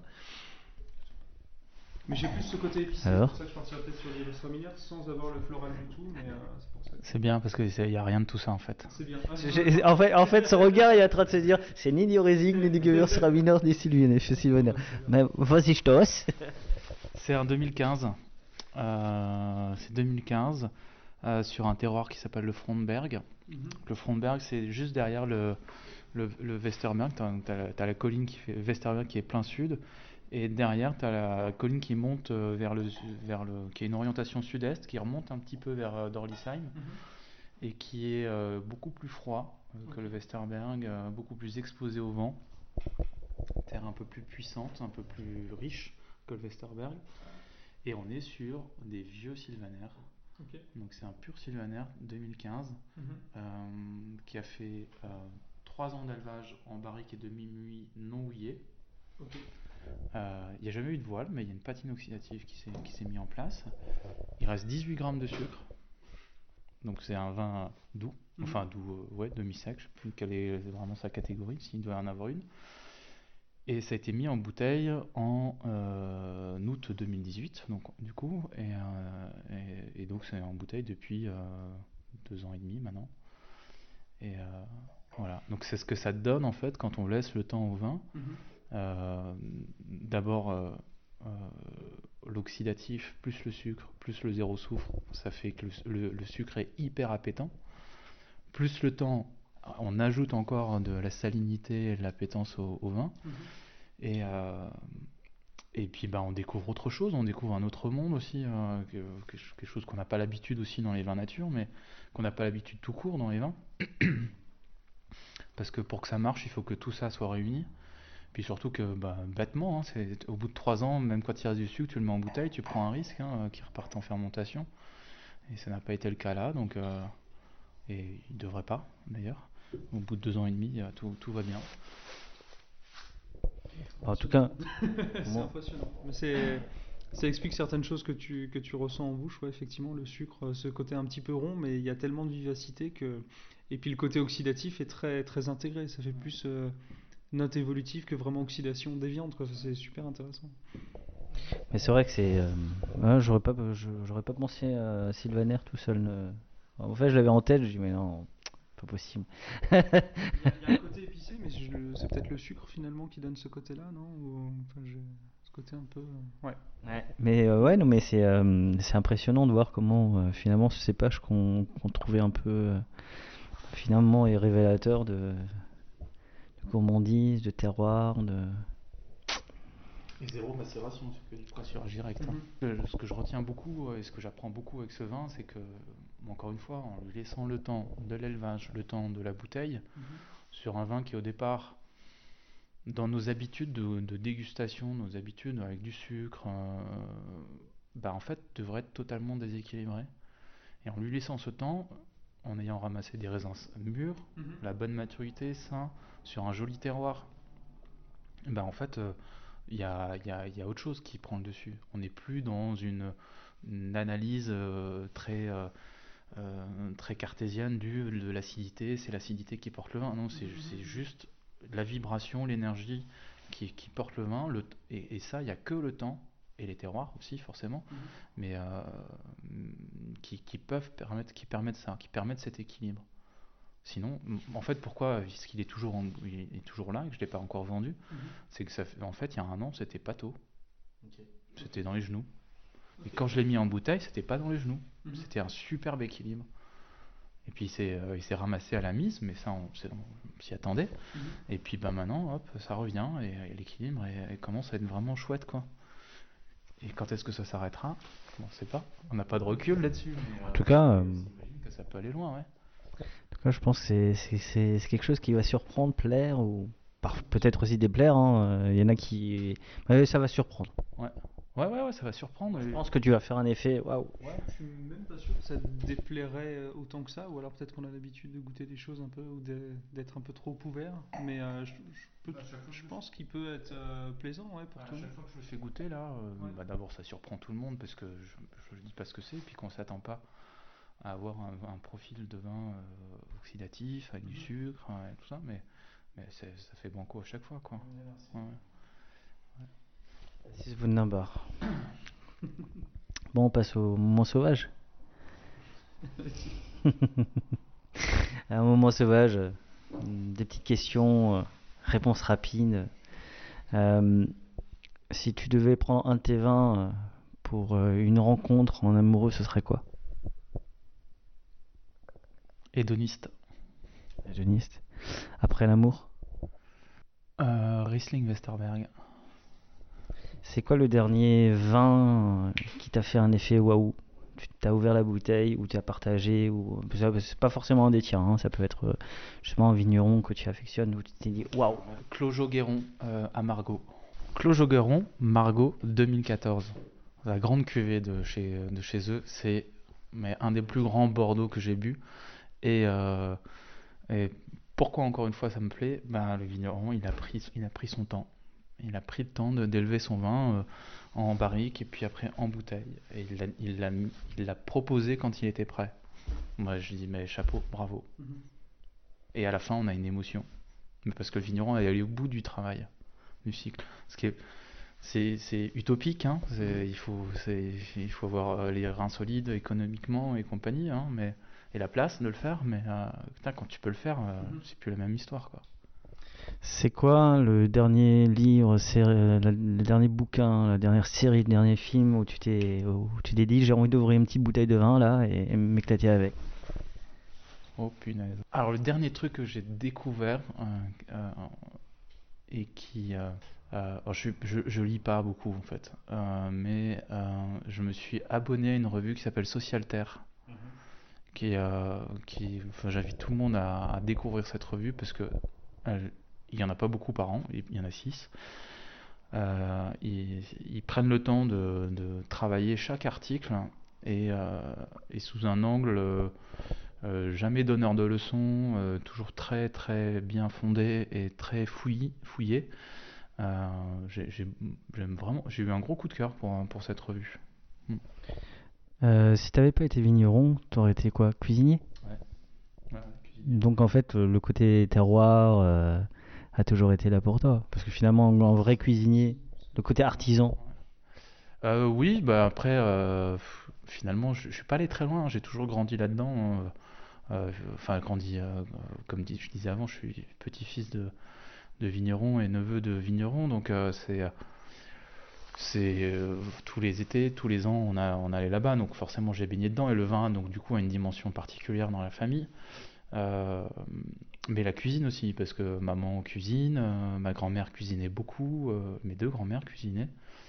donc voilà, je je suis pas allé chercher très loin, c'est pas très original finalement, mais, ça m'a. Et puis alors après, à un moment donné, je me suis quand même dit, cuisinier, tu peux le faire à la maison tu peux cuisiner à la maison. Faire du vin à la maison, c'est un, un, autre débat. Et puis, la, et puis la, vie est assez longue pour pouvoir faire deux métiers dans sa vie, je crois. Mhm. Si un jour il faut en faire un deuxième, mais, euh, mais voilà. Ah, tu ne seras pas vigneron euh, toute ta vie? Ah si, peut-être, je sais pas. De vigneron cuisinier bah, bah c'est possible. On va revenir, il y aura une ferme auberge. Je me demande si ça n'a pas déjà été fait, peut-être dans l'autre sens, ça a déjà été fait, des, des cuisiniers qui deviennent... Ouais. Bah, en Alsace, il y a mince, à Ribeauville et le Clos Libo, euh, Sébastien Chevard, oui. qui fait ça en Il fait ça, ouais. Bon, c'est des terres flambées, c'est pas de la cuisine euh, très très recherchée. Il n'y avait pas les grands Chez soi, il y avait un village très très touristique comme ça, et faire déguster euh, ses vins avec des produits un peu de produits. Il n'y avait pas les grands-parents de Jean-Michel Dice qui, avait, qui faisaient du vin et qui avaient un bistrot. Bon, on remonte à. Il me semble. Hein. Il me semble j'ai le souvenir d'une anecdote, effectivement. Il y en a beaucoup. Ouais. Euh, c'est quoi ta clé du bonheur? Les, copains, la bonne bouteille, vraiment la bonne bouffe. Je suis chiant sur la bouffe. Peut-être plus que sur le encore. et, euh, et, euh, et un, petit peu de sport de temps en temps. Ouais, ça. Il y a encore un dernier point que, qui me tient à cœur et dont on n'a pas parlé. Euh, c'est que si je peux faire tout ça, c'est parce qu'en fait, il y a du monde avec. Mhm. Et là, on a une, équipe géniale avec Jean-François qui est là depuis 2016. Euh, Vincent euh, qui nous a rejoint l'année dernière. Et puis, et puis Sophie qui s'articule au milieu de, de tout ça, qui, qui, qui, a beaucoup évolué, beaucoup grandi. C'était pas si simple parce que elle était euh, issue d'un monde euh, classique dont on a parlé euh, tout au long de, la, séance mhm. et, qui a réussi à se laisser faire aussi par plein d'aspects et, qui a réussi à, accepter que le vin nature c'était bien. Mhm. Voilà. Donc, donc en fait, c'est aussi pour ça, c'est ça qui est intéressant, c'est que c'est finalement, peu importe d'où on vient, on doit pouvoir y arriver en fait à s'ouvrir. Mhm. Ça ne veut pas dire le vin nature, mais à s'ouvrir juste, à changer parfois de paradigme. Parce qu'en en fait, à un moment donné, il faudra tous qu'on change de paradigme. Mhm. C'est obligatoire. Voilà. Le plus tôt possible. Moi, j'ai juste envie de finir sur ces bonnes paroles, parce que je trouve que c'est juste magnifique. C'était juste le bon moment. Mhm. Merci Adrien. Bah, merci Julien, merci Mickaël. Tu vois, euh, je pense que les, les, les, terrasses vont réouvrir, les musées vont réouvrir à un moment donné. Je pense que la vie va reprendre petit à petit. En tout cas, on le souhaite. Merci Julien pour ton accueil. Avec plaisir, merci d'être venu, c'était chouette.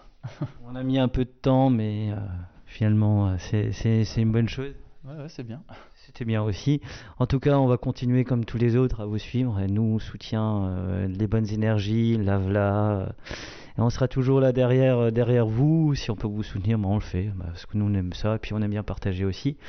Comme je dis toujours, buvons modérément, buvons libre, buvons Alsace. Askilt N'oubliez pas de partager et de liker cet épisode. Nous serons diffusés sur Spotify, Deezer, SoundCloud, YouTube. Si vous avez iTunes, mettez 5 étoiles et un commentaire. Enfin, le vin reste de l'alcool.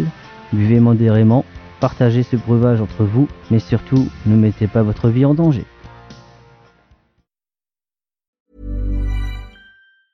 Mom deserves the best, and there's no better place to shop for Mother's Day than Whole Foods Market. They're your destination for unbeatable savings, from premium gifts to show-stopping flowers and irresistible desserts. Start by saving 33% with Prime on all body care and candles. Then get a 15-stem bunch of tulips for just $9.99 each with Prime. Round out Mom's menu with festive rosé, irresistible berry chantilly cake, and more special treats. Come celebrate Mother's Day at Whole Foods Market. A lot can happen in three years, like a chatbot may be your new best friend. But what won't change? Needing health insurance. United Healthcare Tri Term Medical Plans, underwritten by Golden Rule Insurance Company, offer flexible, budget friendly coverage that lasts nearly three years in some states. Learn more at uh1.com. Planning for your next trip? Elevate your travel style with Quince. Quince has all the jet setting essentials you'll want for your next getaway, like European linen, premium luggage options, buttery soft Italian leather bags, and so much more and it's all priced at 50 to 80% less than similar brands. Plus, Quince only works with factories that use safe and ethical manufacturing practices. Pack your bags with high-quality essentials you'll be wearing for vacations to come with Quince. Go to quince.com slash trip for free shipping and 365-day returns.